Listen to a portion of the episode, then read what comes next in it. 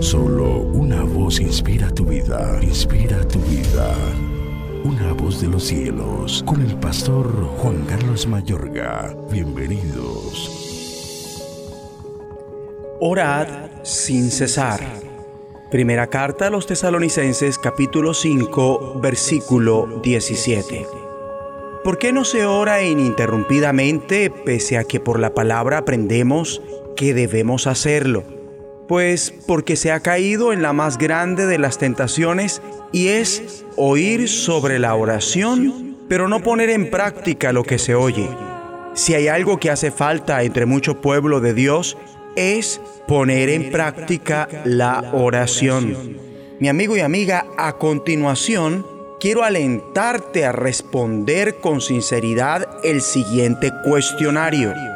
Quiera Dios que en la medida que respondes descubras el propósito de la oración y el poder que hay en la oración. ¿Con qué frecuencia oras?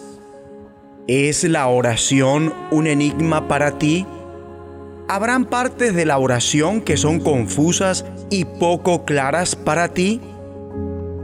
¿Has experimentado la oración sin respuesta? ¿De qué forma te has sentido por esto que tiene que ver con la oración, que tiene que ver con Dios y tiene que ver contigo mismo? ¿Has padecido incapacidad, falta de guía, escaso triunfo sobre el pecado, poco adelanto espiritual, testimonio débil, ministerio improductivo, pobreza u otras dificultades semejantes? Amable oyente, la oración sin respuesta es un estorbo que obstaculiza alcanzar una vida de fe auténtica. Es que orar sin tener respuesta tiene efectos.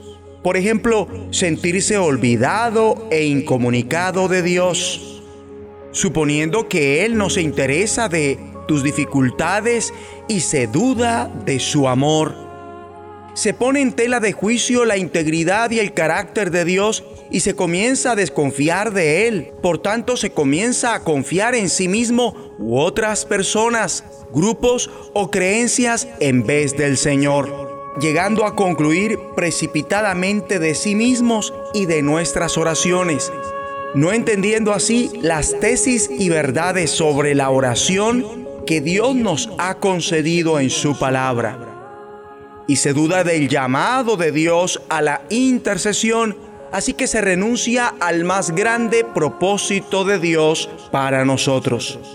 Si hay muchos cristianos que fracasan en sus vidas de oración y fracasan en sus vidas en general, es porque ellos simple y llanamente ignoran cómo y por qué orar.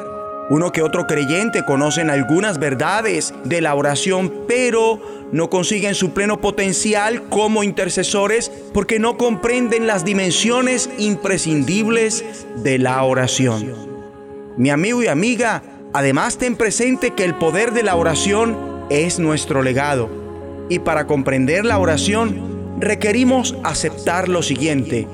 Cuando se ora y no se ven resultados, esto comunica que algo no está bien, que fiel es Dios en responder la oración que la palabra y la voluntad de Dios efectúan su parte solo cuando las entendemos y ponemos por obra.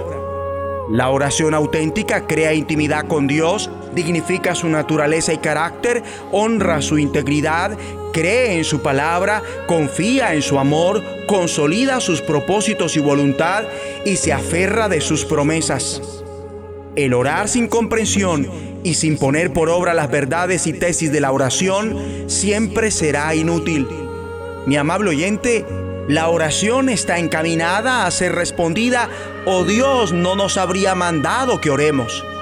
Jesús de Nazaret jamás oró sin esperar ser oído. Vamos a orar.